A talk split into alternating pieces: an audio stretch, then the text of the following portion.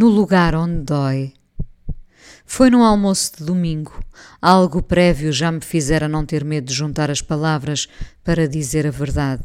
De repente estava à mesa com duas adolescentes e tomo o balanço que vem bem cá de trás, como num baloiço, e ganha fôlego suficiente para avançar. Achas que recebes o suficiente para estar nesta relação?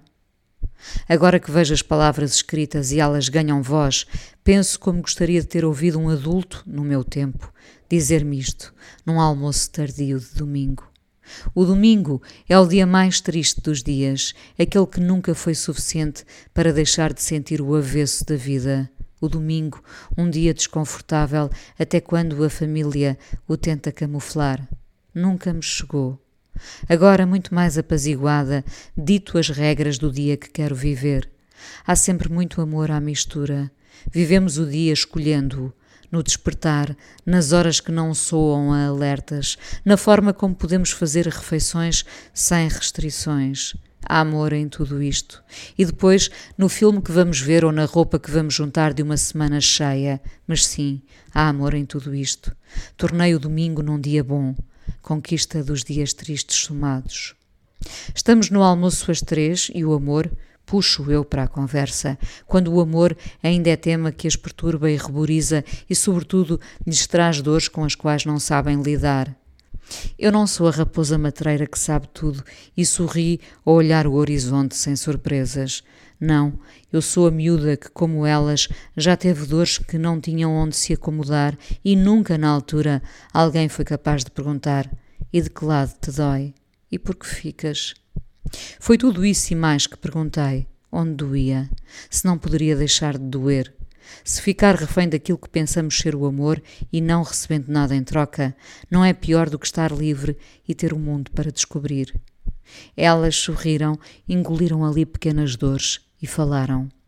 Já falam aos 13 anos de relações tóxicas, já sabem nesta idade que há pessoas que inevitavelmente nos vão fazer sofrer e ainda assim ficamos. Nunca lhes diria que isso nos pode acontecer muito mais tarde. Pode.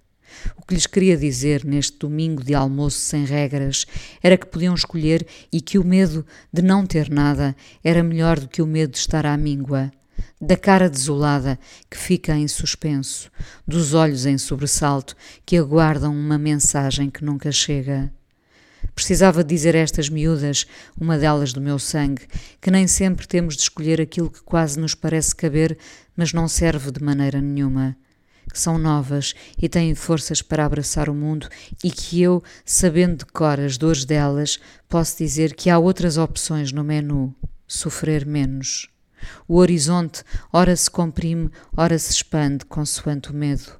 O medo, como muitos nós vão lembrando tantas vezes, é de todas a pior linguagem, a que tolhe, a que nos faz sumidos de identidade e força, a que não nos deixa ver o mundo com as cores todas.